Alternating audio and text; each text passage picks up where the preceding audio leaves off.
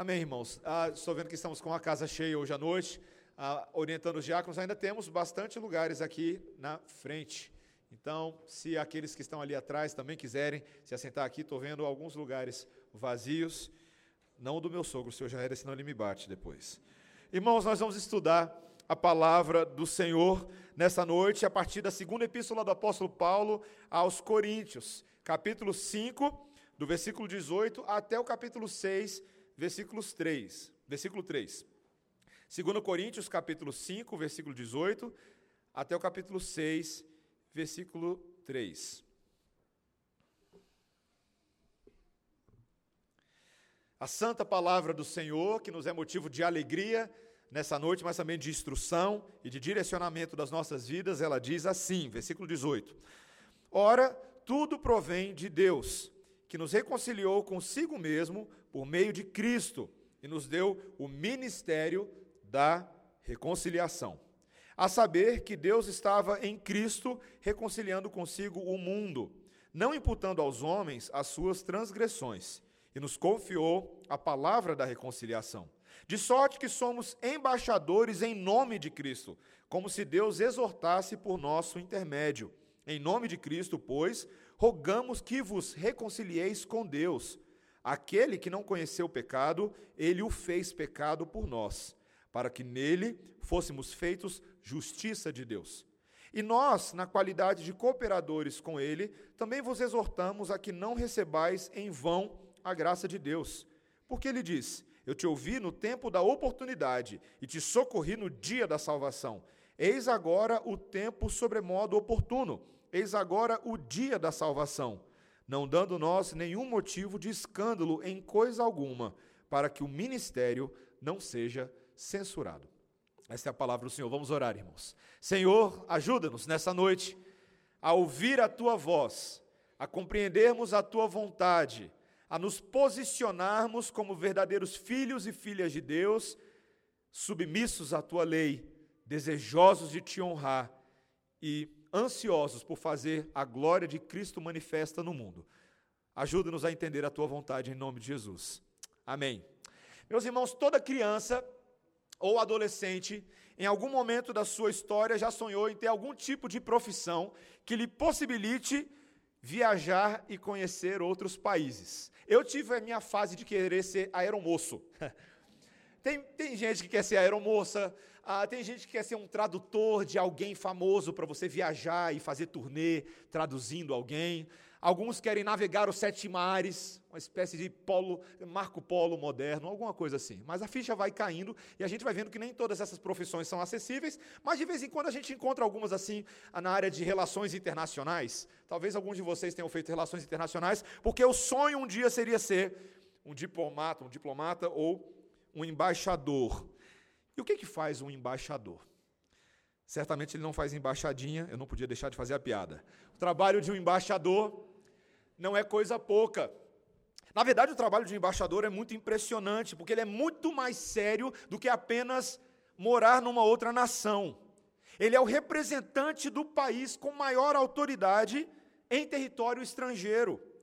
Ele tem poderes e ele tem deveres e ele tem direitos que são delimitados pela Convenção de Viena que estabelece essas relações diplomáticas internacionais. E aonde que ele faz tudo isso? Ele faz ali na embaixada, de onde ele é o chefe. Ele é um representante oficial do governo dentro de um território de uma outra nação. É isso que a embaixada faz. Ela é uma espécie de território estrangeiro num outro solo nacional. E ali o embaixador e todos aqueles que estão trabalhando juntos estão representando o seu país de origem, eles estão protegendo os interesses do país e dos cidadãos que ele representa. Eu lembro quando eu estava voltando de mudança dos Estados Unidos, eu tinha que pegar uma carta no consulado brasileiro em Atlanta. Viajei seis horas, dirigi, e aí quando você entra no consulado de Atlanta, eu realmente me senti no Brasil. O cafezinho tinha o sabor brasileiro, o sotaque familiar, mas muito mais do que isso. As formas como as negociações ali são feitas visam representar muito bem e proteger os cidadãos brasileiros em outra nação e também propiciar relações amigáveis e desenvolvimento de relações econômicas, culturais, científicas entre as nações em questão. Aqui em Brasília, por sermos capital, nós temos algumas embaixadas, várias, e temos também consulados.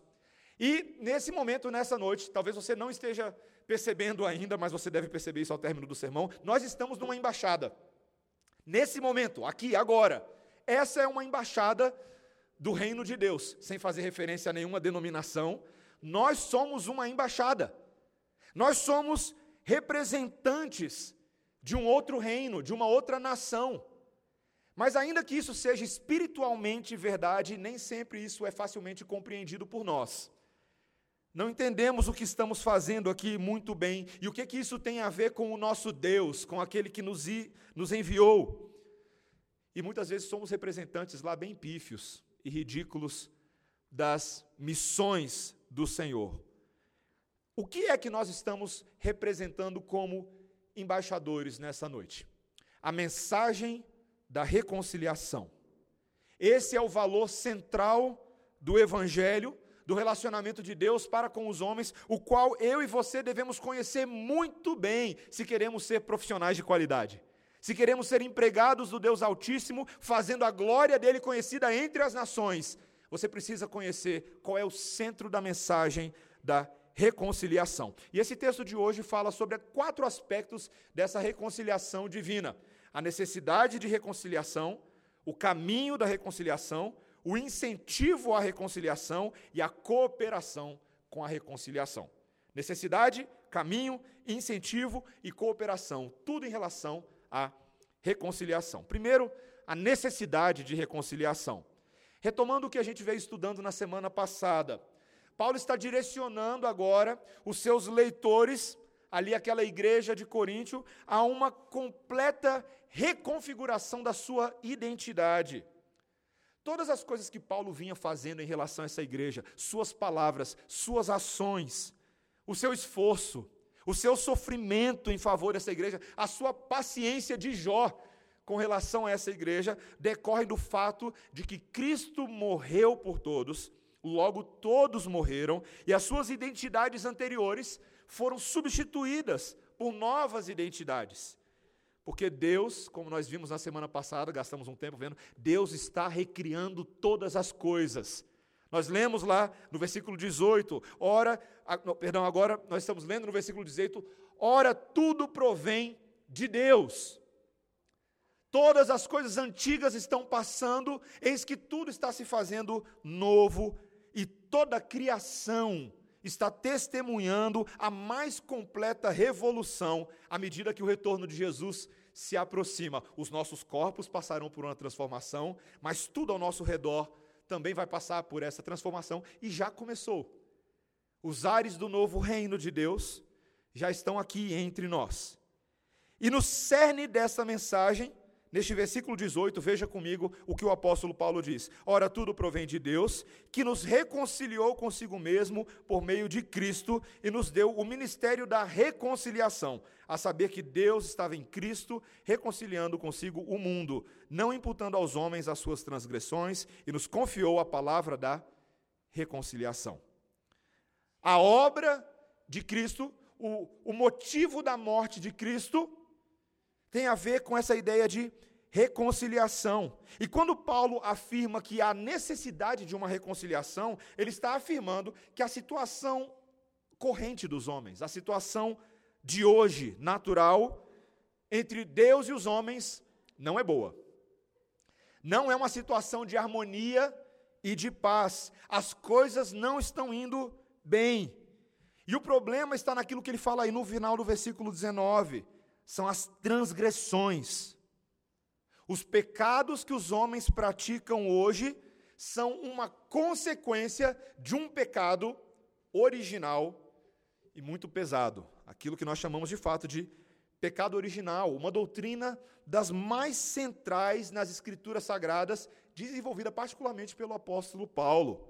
E ao longo da história da igreja, um teólogo capturou bem essa doutrina e visou explicar ela com com bastante profundidade, foi Agostinho de Hipona. Inclusive, ele de vez em quando é apelidado do, do teólogo do pecado original. Não que ele estivesse cometendo pecado, mas porque explicou isso muito bem. Ele sistematizou isso, principalmente numa controvérsia que ele teve com um outro monge chamado Pelágio, Pelágio de Bretanha. E Pelágio, ele defendia a ideia de que os pecados que nós cometemos hoje são práticas ruins que não devem ser seguidas, mas que na verdade o homem nasceu bom.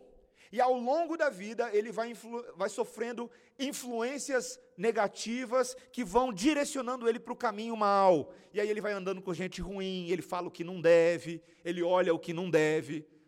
E o homem vai ficando mal, apesar de ele ter nascido bom. Então, para mudar essa situação do homem, basta agora ele escolher o caminho da salvação em Jesus e mudar as suas escolhas más. Essa era a ideia de Pelágio. E Agostinho, debatendo com ele, falou assim: Pelágio, ah, não é bem assim. o problema é mais embaixo, Pelágio. Porque Cada pecado que nós cometemos hoje não é simplesmente porque a gente era bonzinho e a gente está ficando malzinho, mas nós herdamos uma culpa que afetou todo o gênero humano e começou há milhares de anos atrás, lá em Adão e Eva, quando eles sucumbiram à tentação do diabo, a serpente, lá no jardim do Éden. E por causa do orgulho deles, por causa do egoísmo, eles rejeitaram a obediência a Deus e deram ouvidos à voz da serpente. E assim criaram para si uma miséria indizível. Eles se separaram de Deus e caíram num profundo estado de morte espiritual e moral, da qual o homem hoje não se desvencilha somente mudando de ideia. Meus irmãos, enquanto Pelágio acreditava que o pecado era apenas a imitação de coisas ruins, para Agostinho, e creio também que para a palavra de Deus, o pecado tem um caráter congênito e hereditário. Se está ficando difícil isso para você, me deixe me colocar de outra forma. Todo mundo que nasce nesse mundo hoje nasce lascado. Todo mundo. A gente nasce numa peba, meus irmãos. Numa situação terrível algo que afeta absolutamente todas as almas, em todos os lugares, em todas as culturas. Todo mundo está na meleca junto. E nós, muitas vezes, temos dificuldade de entender isso e preferimos o jeitão de Pelágio, né, que parece que protege melhor, ah, como um amigo meu falou esses dias, protege melhor a inocência das crianças. A inocência das crianças. Quem foi que viu isso aí? Alguém já viu a inocência das crianças? Minha filha só tem dois anos, meus irmãos. E ela sabe muito bem de pecado original. Ela pratica isso sem ninguém ah, precisar ensinar para ela. Eu lembro, e, e, até hoje isso me fascina, meus irmãos, porque eu não tenho explicação racional para isso, mas eu e minha esposa constatamos o dia que a minha filha aprendeu a se fingir de morto para não fazer as coisas. E veja, eu estou falando a verdade. Ela se finge de morto. Ela fala, ah! Aí a gente no início a gente brincava. Ah, a Melissa está dormindo. Cuidado com a Melissa. Não, ela não queria fazer as coisas. E ela faz corpo mole, ela parece um, um saco, um peso. E a gente tem que ficar arrastando ela. Quem ensinou isso para ela? Eu não lembro de nos desenhos dela ter nada desse tipo de coisa. A gente carrega esse negócio e a verdade dura, meus irmãos. Terrível. É que nesse momento todas as pessoas se encontram, aquelas que nascem nesse mundo, que não estão em Cristo, se encontram em guerra com Deus e debaixo da ira do Criador. Conversando com uma pessoa recentemente sobre exatamente isso, num café, ela virou para mim e disse assim: Pastor, será que essa ideia não é um pouco radical demais? Como que é possível que o homem moderno, um homem tão capaz, tão estudado, tão inteligente, não consiga se enxergar nessa condição. E aí a gente começa, e os índios? E as pessoas que nunca ouviram essas verdades? E as crianças? E a gente usa várias categorias. Mas, meus irmãos, nós, estudados, inteligentes, capazes, a gente não consegue enxergar isso porque não é meramente uma cegueira racional. Não é porque a gente não lê os livros certos, é porque é uma cegueira moral e espiritual. O homem hoje, ele tem a impressão de que alguma coisa está errada, mas a sua percepção espiritual está profundamente afetada por aquilo que chamamos dos efeitos noéticos do pecado, os efeitos da queda, é o que essa palavra significa. E para você entender um exemplo que funciona para a gente entender bem essa situação, pensa, por exemplo, quando numa cidade a vida está seguindo bem, Está tudo funcionando bem, a gente está aqui cultuando, trabalhando, fazendo um monte de coisa, e de repente acontece um grande terremoto na cidade. De uma hora para outra, um terremoto abala todas as estruturas da vida de todas as pessoas. Os prédios estão em ruínas, as casas estão em frangalhos, o asfalto rachado, muitas pessoas lesionadas, eventualmente até algumas fatalidades. De uma hora para outra, a vida mudou. E você sabe como a vida era antes, mas agora você tem o contraste de como a vida ficou. Mas agora imagina uma pessoa que nasce depois do terremoto. Ela nunca viu o terremoto. O mundo que ela conhece, o bebezinho que nasce, é o mundo já destruído. Ela vê os prédios em ruínas, ela vê as casas e ela acha que isso é normal. Que a vida é assim mesmo. Para ela está tudo muito bem. É um pouco estranho, um pouco sofrível mas o mundo é o que é. Meus irmãos, é exatamente o que acontece conosco depois do terremoto do pecado. A gente já nasce num mundo abalado e a gente não tem um ponto de referência de um mundo diferente que veio antes. Então as pessoas hoje vivem nesse mundo achando que tudo isso aqui é normal, que pecar é normal, que mentir é normal, que as pessoas se matam e se dão em relacionamentos adúlteros e que tudo isso é normal, porque o mundo é assim mesmo. Esse é o único mundo que elas conhecem. E nós precisamos reconhecer que o homem de hoje não é somente cego, mas ele está morto espiritualmente. Como um pastor que eu conheço me ensinou há muitos anos atrás, eu nunca deixei de falar, é todo mundo zumbi hoje. O zumbi é aquele que acha que está vivo, ele se arrasta, ele come carne humana, ele faz uma série de coisas, mas ele está morto. Ele reage por impulso.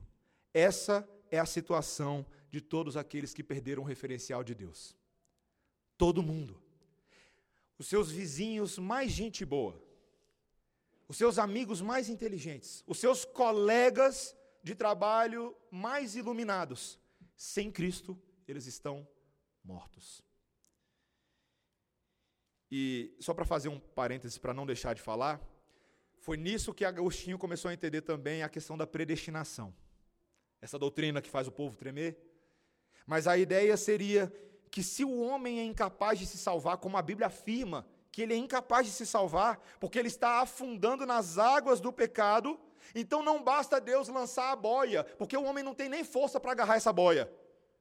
Deus precisa mergulhar nas águas e resgatar com seu forte braço as pessoas que ele decide salvar. Você lembra de Pedro andando sobre as águas, mas logo depois afundando nas águas?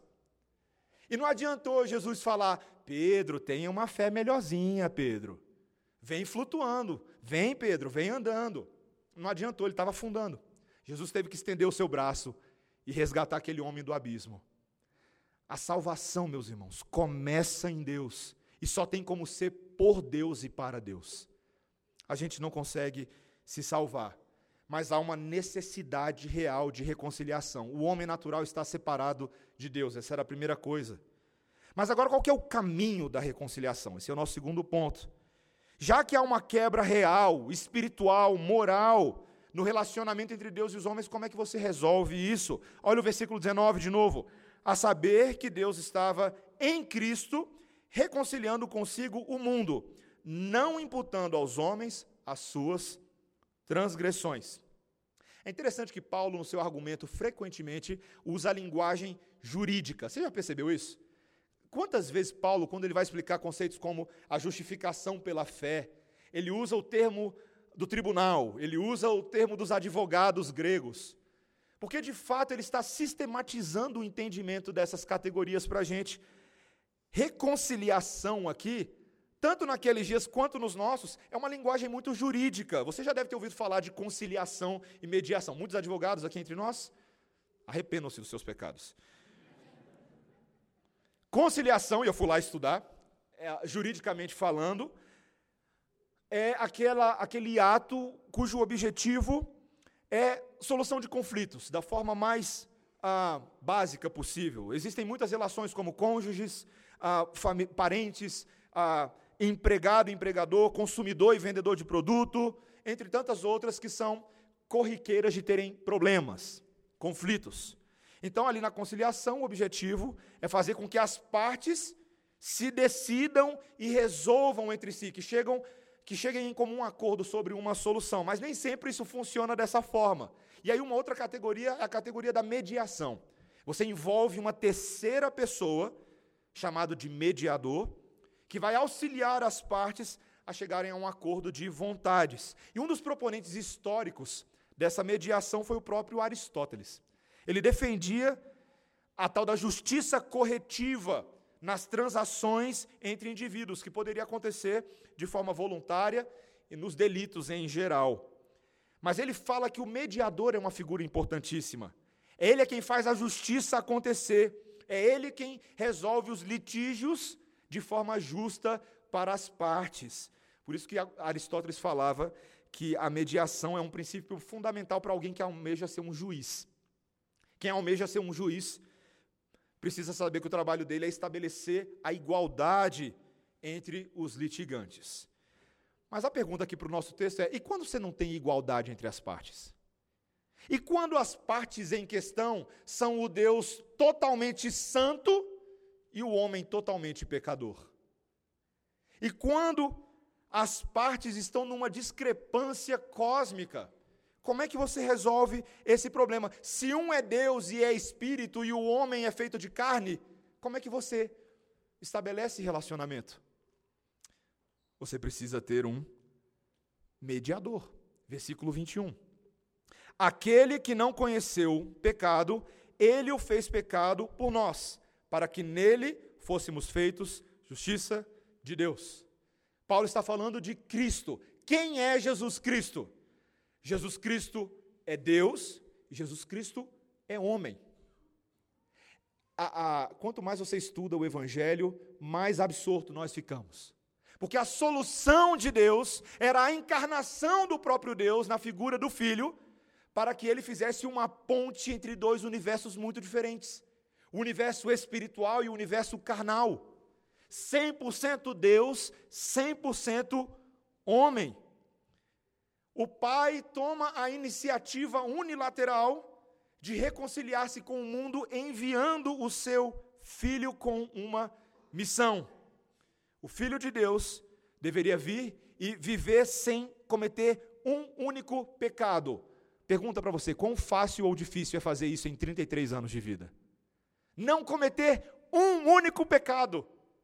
Não falar nada de errado, não olhar nada de errado sequer pensar alguma coisa que ferisse a glória de Deus. Não era uma missão pequena, mas foi a missão que ele realizou. Amém, irmãos? Ele fez isso. Os homens que estavam ao seu redor observavam algo único. Eu ficava imaginando, e fico imaginando tantas vezes, como deveria ser um discípulo caminhando com Jesus, com alguém que não peca, com alguém que não faz absolutamente nada de errado. Em algum nível devia ser um pouco chato, sabia? Porque ele te expõe o tempo inteiro, né? Pequei, por quê? Porque ele não pecou e eu pequei. Meus irmãos, isso é impressionante. Mas isso era necessário para essa para esse detalhe que vem agora. Aquele que não conheceu o pecado, Deus o fez pecado por nós. Essa frasezinha tem dado um nó na cabeça de teólogos e comentaristas ao, ao longo de toda a história da teologia protestante. E muitos chegaram a interpretar que o que Deus está falando é que Jesus teve que cometer pecados, que para se identificar com o seu povo, Jesus teve que sofrer como o seu povo, pecando como o seu povo. Como um artista da Tropicália falou numa certa entrevista, só quem peca pode compreender quem pecou. Mas não é isso que a Bíblia fala. Jesus nunca pecou. A forma como ele virou o pecado por nós não é porque ele subverteu a sua verdadeira inocência, mas porque Deus criou um mecanismo no qual esse homem, representante dos homens, um novo Adão, lhe foi imputada toda a carga da culpa do pecado dos homens. Jesus tomou sobre si, carregou sobre si a punição justa sobre os pecados pelos pecados dos outros. Para que Deus pudesse ter um relacionamento com as pessoas. Isso aqui é bem interessante o que eu vou falar agora. Para que Deus tivesse um relacionamento com as pessoas, era necessário que Deus mantivesse todos os seus atributos sem se anularem, de tal forma que eles fossem preservados, porque Deus é santo. Como pode Deus ser santo e ao mesmo tempo misericordioso? Como é que ele pode perdoar pecados, mas ao mesmo tempo punir justamente pecados que precisam ser punidos? Jesus na cruz. Em Jesus na cruz, nós vemos a misericórdia de Deus. Nós vemos o desejo de Deus de perdoar todos os seus eleitos, todo o seu povo, mas ao mesmo tempo, a punição da cruz é justamente a vergonha, o opróbrio merecido dos homens. A cruz como alguns teólogos falaram, nós vemos ali a misericórdia e a justiça de Deus se beijando.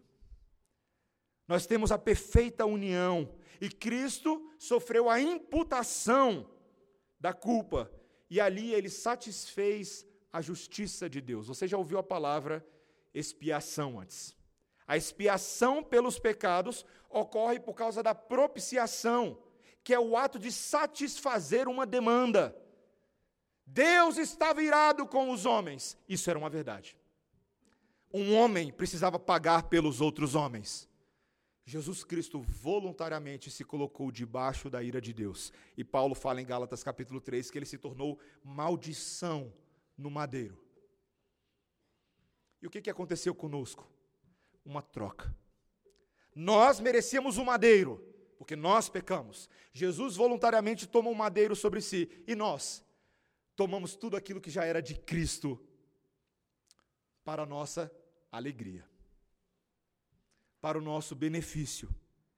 Houve uma substituição vicária. Um cordeiro tomou o lugar do pecador. E esse não é qualquer cordeiro, meus irmãos. Esse é um cordeiro sem manchas, um cordeiro perfeito, um cordeiro que tem condições de tirar o pecado do mundo. Meus irmãos, essa é a doutrina, talvez, mais central da nossa fé. Porque a doutrina da reconciliação reúne em si todas as outras doutrinas. A reconciliação é o resultado da expiação. Porque Cristo pagou o preço, esse é o fim do estranhamento causado pelo pecado original entre Deus e a humanidade. Philip Ryken, um autor reformado, descreve a reconciliação da seguinte maneira: reconciliação é da parte da mensagem da salvação, que nos traz de volta junto a Deus. Deus é o autor, Cristo o agente e nós os beneficiários. Deus é o autor, Cristo é o agente, nós somos os beneficiários. Essa é a substância do Evangelho e da salvação, pela qual hoje eu e você temos paz. Paz.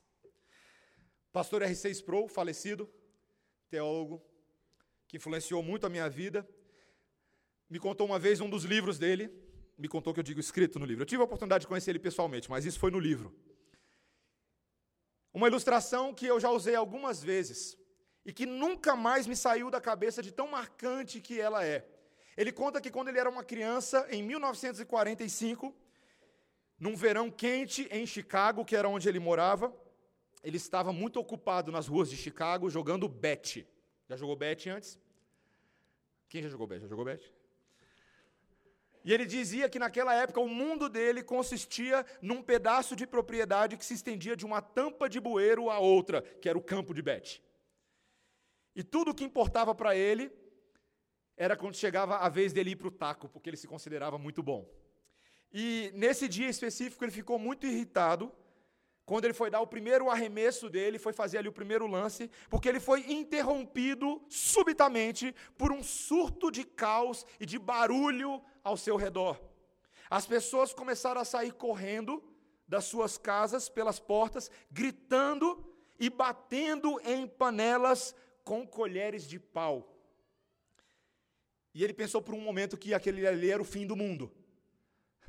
Ele sabia que definitivamente era o fim da partida de Bete. Mas no meio daquela multidão de pessoas correndo, a sua própria mãe vem correndo na sua direção em lágrimas, chorando, dizendo: Meu filho, acabou, acabou, acabou. E aquele dia, meus irmãos, era o dia 15 de agosto de 1945, o VJ Day, o dia em que os Estados Unidos derrotaram o Japão, a última nação da Aliança do Eixo, a render-se e decretando assim o fim da Segunda Guerra Mundial. E ele era apenas uma criança, ele não entendia muito o que isso significava, mas quando a sua mãe disse que era o fim da Segunda Guerra Mundial, uma coisa estava clara para ele: se não tem mais guerra, era sinal de que o seu pai estava voltando para casa. Se não tinha mais guerra, era sinal de que não tinha mais que mandar carta por correio aéreo para países distantes. Se não havia mais guerra, não haveria mais notícias nos noticiários sobre as vítimas das batalhas todos os dias. Se não havia mais guerra, não haveria mais faixas adornadas com estrelas pingentes em memória aos soldados. Se não havia mais guerra, não tinha mais que sugar as sopas das latas até esmagá-las. Se não havia mais guerra, não tinha mais cupom de racionamento de comida. Se não tinha mais guerra, a paz finalmente chegou sobre nós. Meus irmãos, você sabe o que, o Senhor Jesus Cristo veio fazer nesse mundo? Sabe o que, ele veio cumprir? Ele veio dizer para mim e para você que a guerra acabou. O estranhamento entre Deus e os homens acabou porque Cristo, na sua cruz, deu fim à guerra. A paz do crente não é uma paz sentimental, um quentinho no coração, ai que legal a minha vida. Não, é paz real. Porque nós éramos inimigos de Deus e agora nós somos amigos de Deus. O príncipe da paz, você já ouviu falar disso?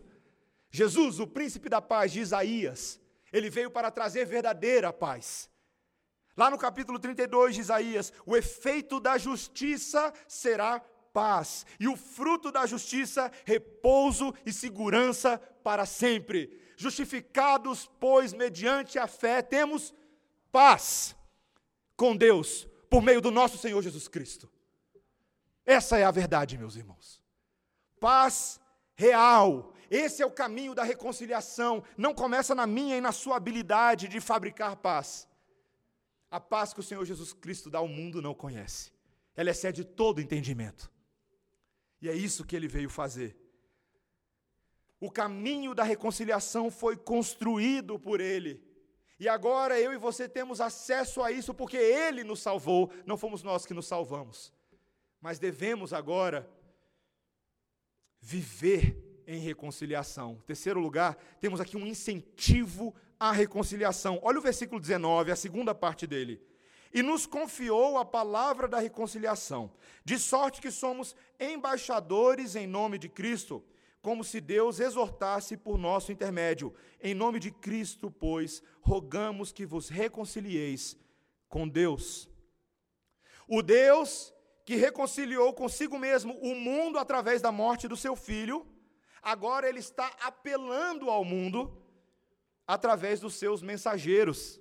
Nesse caso aqui, Paulo e os apóstolos, que são embaixadores, representantes de Deus, carregando a seguinte mensagem: reconciliem-se com Deus. Paulo usa aqui uma expressão tão interessante. Ele fala assim: é como se Deus exortasse por nosso intermédio. É como se Deus estivesse literalmente falando com vocês por nosso meio. Sabe na sua vida, você já deve ter feito essa oração. A gente sempre pede uns sinais e prodígios assim para dar uma chacoalhada na nossa fé, né? Você já pediu para ouvir a voz de Deus? Já? Eu já. Posso te dar uma notícia? Deus está falando agora. Não porque o pastor Mateus é alguma coisa, porque ele não é absolutamente nada, mas porque a palavra de Deus, falada de forma translúcida, é o próprio Deus falando conosco. Ele está falando conosco. E o que é que Deus estava falando por meio de Paulo a essa igreja? Reconciliai-vos com Deus. Agora, essa frase também é esquisita. Porque alguém poderia falar, ué, pastor, mas Paulo está pedindo às pessoas de Coríntio para se reconciliar com Deus? Elas não são crentes? E você não acabou de dizer que a reconciliação é uma iniciativa divina, na qual o homem não tem parte nenhuma? Como pode agora Paulo pedir que as pessoas se reconciliem com Deus? Vamos em câmera lenta. Alguns realmente têm sugerido aqui que Paulo está falando a um grupo de não crentes, com um certo, um certo apelo evangelístico. Já viu apelo evangelístico? Quando o povo fala, é, não crentes, creiam. Mas não é isso. Isso fugiria ao contexto da carta. Paulo não está falando com um grupo de não crentes, ele está falando com uma igreja plantada e uma igreja que professa sua fé no Senhor Jesus. E se eles são igreja de fato, e se já responderam ao convite inicial do Evangelho, também já foram reconciliados eternamente com Deus, sem dúvidas, meus irmãos. Então, do que, que Paulo está falando? Paulo está usando a palavra reconciliação num sentido um pouco diferente. Tem a ver com o estado dessa igreja. Você não pode esquecer o contexto dessa igreja.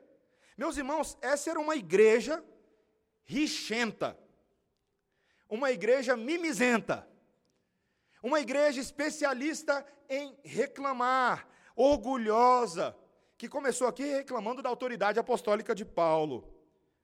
Estavam implicando com as instruções dele. Mas além disso, eu e você já lemos, já pregamos em toda a primeira epístola de Coríntios, eles estavam brigando entre si. Era uma igreja, meus irmãos, olha, eu fiz aqui uma mini lista de cabeça: partidarismo religioso, dons espirituais usados de forma arrogante, litígios judiciais, contendas sobre a ressurreição corpórea, sexualidade depravada. Essa igreja era o caos. Era terrível. Mas Paulo está dizendo, e preste atenção, meus irmãos, ele está falando que o verdadeiro problema, a verdadeira briga, não é com ele. A verdadeira briga não é porque eles estão brigando entre si, eles estão brigando com Deus. Eles estão fazendo algo absurdo. Eles estavam se esquecendo da obra reconciliadora de Jesus e vivendo uma identidade mundana. Crente carnal. Não existe, mas eles estavam tentando ser. Meus irmãos, entender a nossa identidade é fundamental para que nós vivamos nesse mundo com qualidade.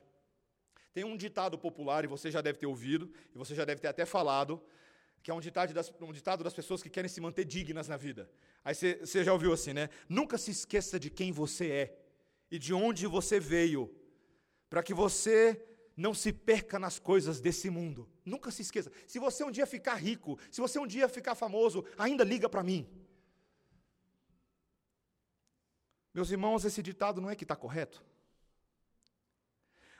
Porque, especialmente se você é crente, se alguém está em Cristo, é nova criatura. As coisas velhas se passaram, eis que tudo se fez novo.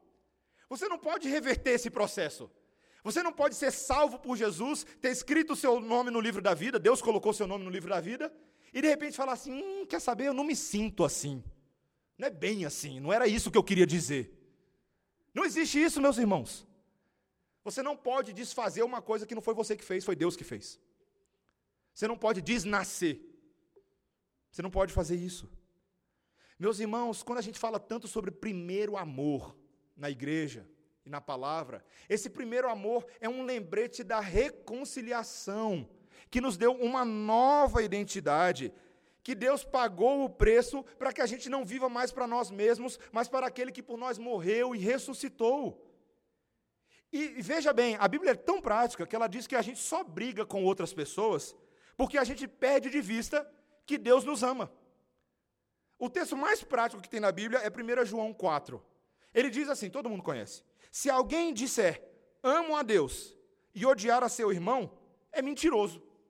Simples assim. Por quê? Porque aquele que não ama seu irmão, a quem vê, não pode amar a Deus a quem não vê. A equação é simples, meus irmãos.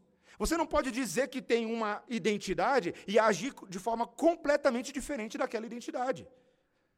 Por isso que João instrui a igreja dizendo: Amados, amemo-nos uns aos outros, porque o amor procede de Deus, e todo aquele que ama é nascido de Deus e conhece a Deus.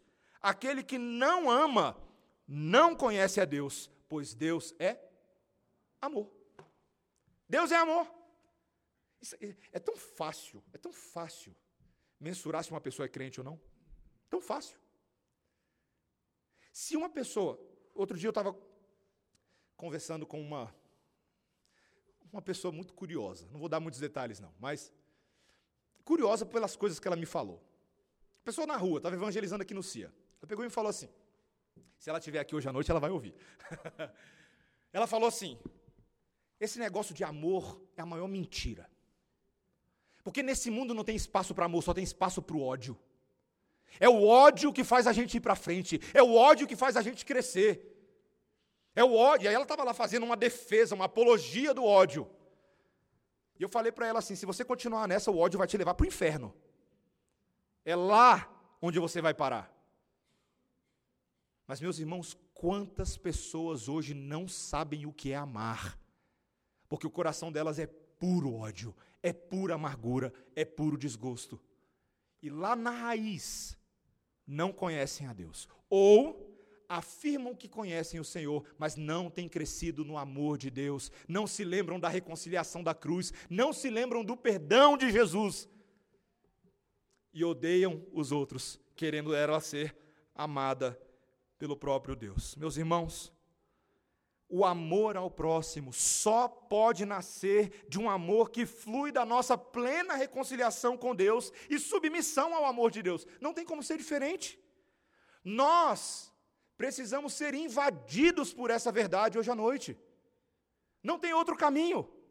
Você quer amar, você quer perdoar, você precisa ser tomado pela reconciliação de Jesus. Conta uma história que um missionário foi trabalhar entre os índios dos bosques orientais da costa dos Estados Unidos. Naquela época ainda que haviam muitos índios por aí.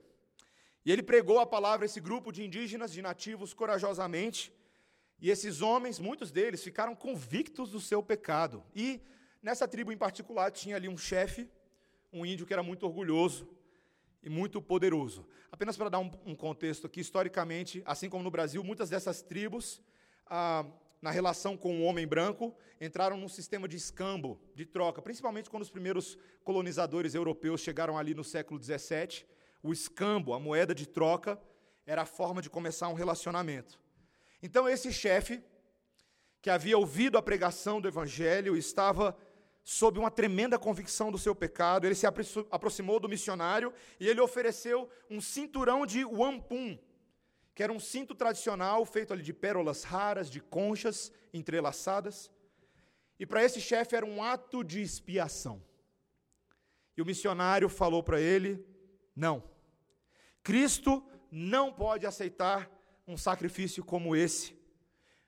O índio partiu, mas logo ele voltou com seu rifle valioso e com as peles mais bonitas que ele conseguiu caçar. Mas a resposta do missionário foi: não.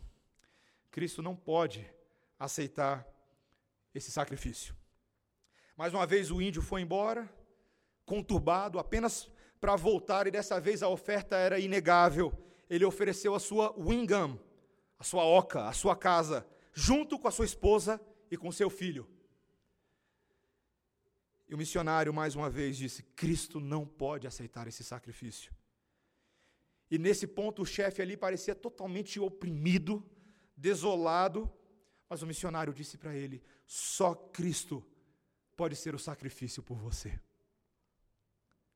E naquele momento, meus irmãos, esse índio percebeu a sua verdadeira deficiência e ele ergueu os olhos aos céus, cheio de lágrima, e ele disse: Aqui, Senhor, então toma esse índio pobre também. Porque é isso, meus irmãos. Quando Cristo age nós respondemos. Quando Cristo se reconcilia conosco, nós nos reconciliamos com Ele. E esse é o início de toda transformação de vida.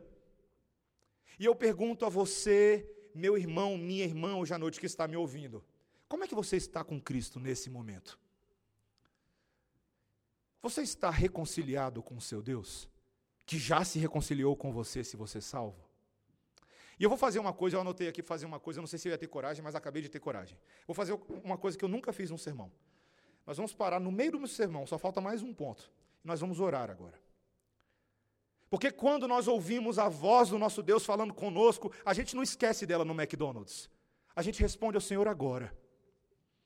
E todos nós, como igreja, temos a oportunidade de orar individualmente e sinceramente ao Senhor, sondando os nossos corações. Irmãos, estamos reconciliados com Jesus? Vamos fazer isso agora? Vamos orar silenciosamente?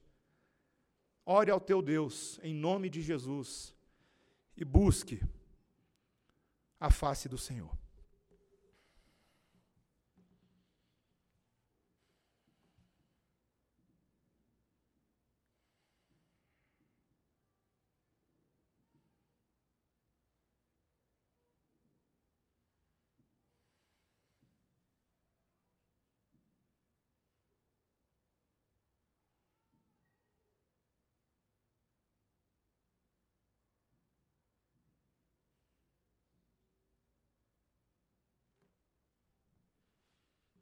Senhor, não estamos aqui para viver para nós mesmos. Não estamos aqui para fingir de culto, de brincadeirinha de igreja. Estamos aqui porque o Espírito Santo de Deus está falando à igreja nesta noite. E rogamos, Senhor Deus, dá-nos a graça de sermos reconciliados contigo. Ajuda-nos, Senhor. Trabalha em nós. Em nome de Jesus. Amém. Em último lugar, meus irmãos, nós que entendemos agora a necessidade da reconciliação, que sabemos o caminho da reconciliação, que temos um incentivo à reconciliação, temos que cooperar com a reconciliação. Os últimos três versículos, versículos 1, 2 e 3. E nós, na qualidade de, qual é a palavra? Cooperadores com Ele, também vos exortamos a que não recebais em vão a graça de Deus, porque ele diz: Eu te ouvi no tempo da oportunidade e te socorri no dia da salvação. Eis agora o tempo sobremodo oportuno, eis agora o dia da salvação, não dando nós nenhum motivo de escândalo em coisa alguma, para que o ministério não seja censurado. Paulo diz: Nós somos cooperadores da reconciliação. Ele usa uma palavra diferente de embaixadores. Os embaixadores são aqueles que representam uma ideia, mas os cooperadores, de fato, estão trabalhando ativamente em prol da manifestação dessa ideia. E Paulo continua puxando essa igreja, ele diz: Nós exortamos vocês a que não recebam em vão a graça de Deus. Essa graça aqui, meus irmãos, não é somente todo o conhecimento que ele já tem até essa altura do campeonato é a graça para que eles também cooperem com essa verdade. Não apenas se reconciliem com Deus, venham trabalhar para Deus, venham manifestar para Deus, venham praticar essa verdade ativamente. Como nós já falamos, meus irmãos, se nós estamos nos reconciliando com Deus, necessariamente teremos que nos reconciliar uns com os outros. É papum, é causa e efeito, é tiro e queda. Não tem como correr disso. Essa mesa aqui que nós vamos participar já já. Essa é a mesa da reconciliação. É indigno se aproximar dela não querendo se reconciliar com Deus nem com seu irmão. E eu me lembro de uma de uma historinha muito interessante que duas criancinhas tiveram uma briga, dois irmãozinhos, e eles se recusaram a falar um com o outro, fizeram aquela birra toda, e a mãe fez o que a mãe tem que fazer, né? Põe os meninos para se reconciliar, mas ela não teve sucesso. Sabe quando você fala, aperta a mão do seu amiguinho, ou do seu irmãozinho. Mas eles não queriam de jeito nenhum. E isso deixou a mãe extremamente aflita e roubou a paz dela, roubou a tranquilidade. E aí um dos irmãozinhos viu a mamãe triste e ele tentou agradá-la. E na tentativa de agradá-la, ele comprou um belo presente para a mamãe, só que a mamãe não aceitou. Ela diz: Eu não quero nenhum presente, até que você tenha se reconciliado com seu irmão. Meus irmãos, Deus não quer nenhum presentinho da nossa parte até que nós nos reconciliemos com os nossos irmãos. Nossas ofertas, nosso dinheiro, nossas posses são fúteis aos olhos de Deus se o maior presente de todos não foi encarnado em nós, o arrependimento e o perdão. Reconciliação é esse combo interessante, meus irmãos. O arrependimento que reconhece as faltas e se compromete com a mudança, e o perdão que sempre devemos fornecer a qualquer um que esteja arrependido. Outro dia alguém me perguntou, e eu sei que o presbítero Cláudio deu aula sobre isso hoje de manhã, apesar de não ter ouvido a aula ainda. Mas alguém perguntou assim: a gente sempre tem que perdoar os outros? Porque eu sei, pastor, o perdão de Deus é incondicional, afinal de contas, Deus é Deus, né? Mas e a gente? A resposta é muito simples, meus irmãos. Se o teu irmão que te feriu está verdadeiramente arrependido, você deve perdoar. Você não tem nem escolha. Não tem três, quatro caminhos possíveis. Você deve perdoar. E você deve empregar todos os seus esforços para que o relacionamento seja restaurado. Meus irmãos, o perdão tem que caracterizar o povo de Deus. Nós somos o povo do perdão. Quer cooperar com a reconciliação? Tem que ser o povo do perdão. Lá nos Estados Unidos, uma vez eu fui comprar uma camiseta numa loja de conveniência, e eu entrei na loja e eu vi uma placa inesquecível, meus irmãos. A placa estava assim: verifique a estou traduzindo, tá? Verifique a política de comportamento no ambiente da loja. Por quê? Porque errar é humano, mas perdoar é 10 dólares.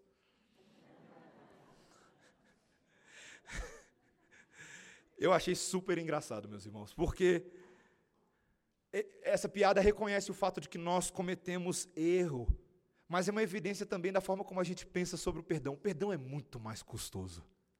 Perdão é muito mais difícil, porque significa que você tem que aceitar as consequências dos pecados dos outros. Significa que você tem que aceitar a dor e os problemas e o peso que vem quando alguém peca contra você. Você tem que matar essa bola no peito, sofrer o dano e absorver. É isso. Perdoar, meus irmãos, é isso. Porque foi exatamente isso que o Senhor Jesus Cristo fez por nós. Ele absorveu o nosso pecado e morreu sabendo que tínhamos culpa, e na sua morte nós encontramos vida. O que Deus deu para o nosso perdão não foi dinheiro, não foi riqueza, não foi valores humanos, Ele deu o seu filho e colocou sobre o filho o peso dos nossos pecados. Perdoar é uma arte, meus irmãos. Hoje mesmo eu estava vindo aqui para a igreja, tinha um atendimento, e alguém decidiu me fechar lá na saída da minha casa e curiosamente vir me acompanhando até o CIA. E eu vim, hum, hum, pratica o sermão que você vai pregar daqui a pouco. Meus irmãos, quando um colega de escritório vacila, quando alguém faz aquele lance mais forte na partida de basquete ou de futebol, quando o garçom traz o seu pedido errado, e a sua tendência é estourar. Chama o gerente para mim. Quando nós vemos os descuidos dos nossos filhos e do nosso cônjuge, e a gente já falou cem vezes e parece que não muda. O perdão da cruz tem que brilhar, meus irmãos. Tem que brilhar. Porque nós fomos chamados para sermos esse tipo de luz. A luz que reconstrói, a luz que reconcilia e a luz que até toma a iniciativa para fazer todas essas coisas, porque Filemão e Onésimo era exatamente isso. Paulo falou: oh, não espera o outro vir, não, vai você. Ué, mas a culpa não é dele? Hum, eu sei, mas vai você. Você inicia o processo, você cuida. Meus irmãos, eu encerro dizendo que toda criança ou adolescente já sonhou em ter algum tipo de profissão que lhe possibilitasse viajar pelo mundo.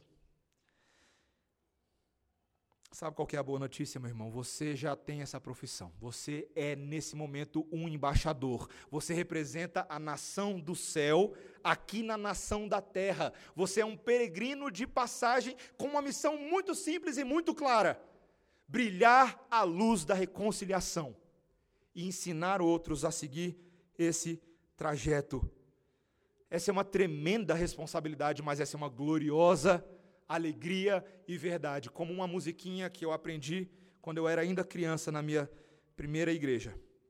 A música dizia: Vou contar aos outros que Jesus é o caminho, a verdade e a luz. Eu não vou cantar, só vou recitar dessa vez. Na escola, em minha casa, onde quer que eu andar, para falar de Cristo eu vou aonde Deus mandar, pois vou contar aos outros que Jesus é o caminho, a verdade e a luz. Jesus está voltando, não posso perder tempo. Ser um missionário de Deus emissário para pregar aos outros Jesus. Música de criança, teologia de marmanjo. Que o Senhor nos ensine, meus irmãos, a sermos emissários, porque Jesus está voltando. E até lá tem muito trabalho para fazer. Amém? Vamos orar, irmãos. Senhor Deus.